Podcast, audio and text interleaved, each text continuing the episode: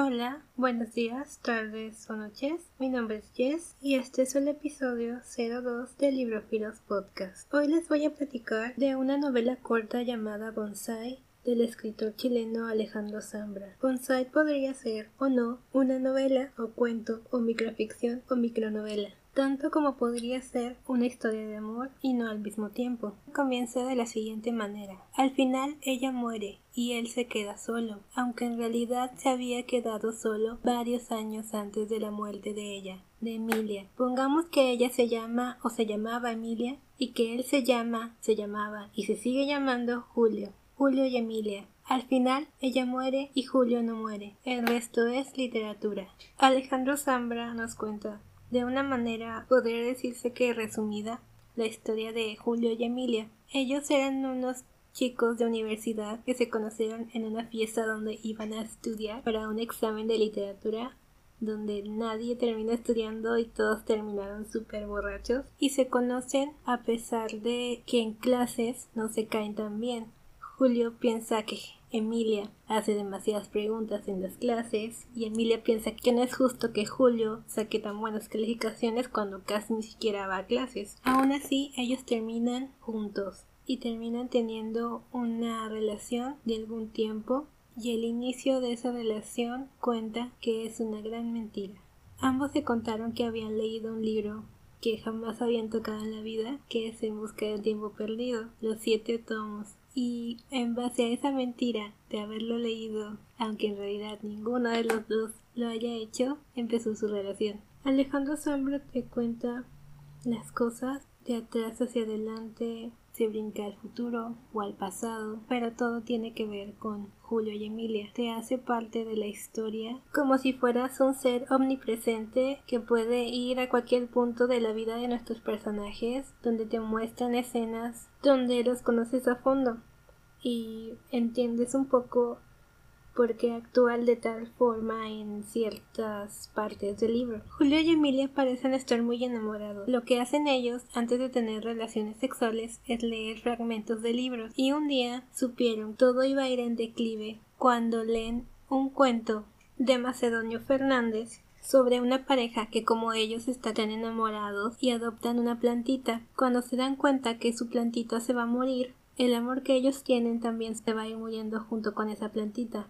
Lo que ellos deciden es hacer una plantita artificial y dejarla en un vivero para que se pierda con las demás plantitas y el amor que ellos se tienen nunca se acabe. Después de leer ese cuento, Julio y Emilia a las pocas semanas terminan. Saltamos en el tiempo varios, bastantes años. Emilia está en Madrid y tiene problemas con drogas y posiblemente depresión. Julio está pues en su país trabajando como profesor de una chica hija de un político importante. Todo esto no está pasando en el tiempo simultáneo. Es como la película Your Name, la japonesa, donde las vidas de los personajes estaban entrelazadas pero no estaban en la misma línea de tiempo. Es algo parecido. Julio está intentando que un escritor reconocido trabaje con él, él editándole al escritor una novela que está escribiendo y tienen una entrevista. Julio le quiere cobrar cierta cantidad y el escritor al día siguiente le dijo que otra persona lo hace por menos dinero, pero Julio ya le había contado a una chica con la que salía que iba a editar la novela de ese escritor. Entonces empieza una serie de mentiras donde se inventa él una historia que era parecida a lo que el escritor estaba haciendo, hace los manuscritos, dice que trabaja tales horas, le enseña el progreso, solo para no decirles que el escritor lo rechazó. La parte importante o la parte que conecta a esta chica fue que se topa a Emilia en su trágico final ya en Madrid y Zambra nos deja muy claro que esta chica amante de Julio no importa, solo la ve pasar, solo la ve un momento, pero ella no es la importante. Los que importan aquí son Julio y Emilia. Hasta la última página es por fin que Julio se entera lo que realmente pasó con Emilia y esas últimas acciones de Julio, que no les voy a decir lo que hizo, pero si dan el libro, te dejan con una sensación tal vez triste o desconcertante. Es como un final muy abrupto. Hubiera deseado que terminara de otra forma. Porque te deja esa sensación de vacío.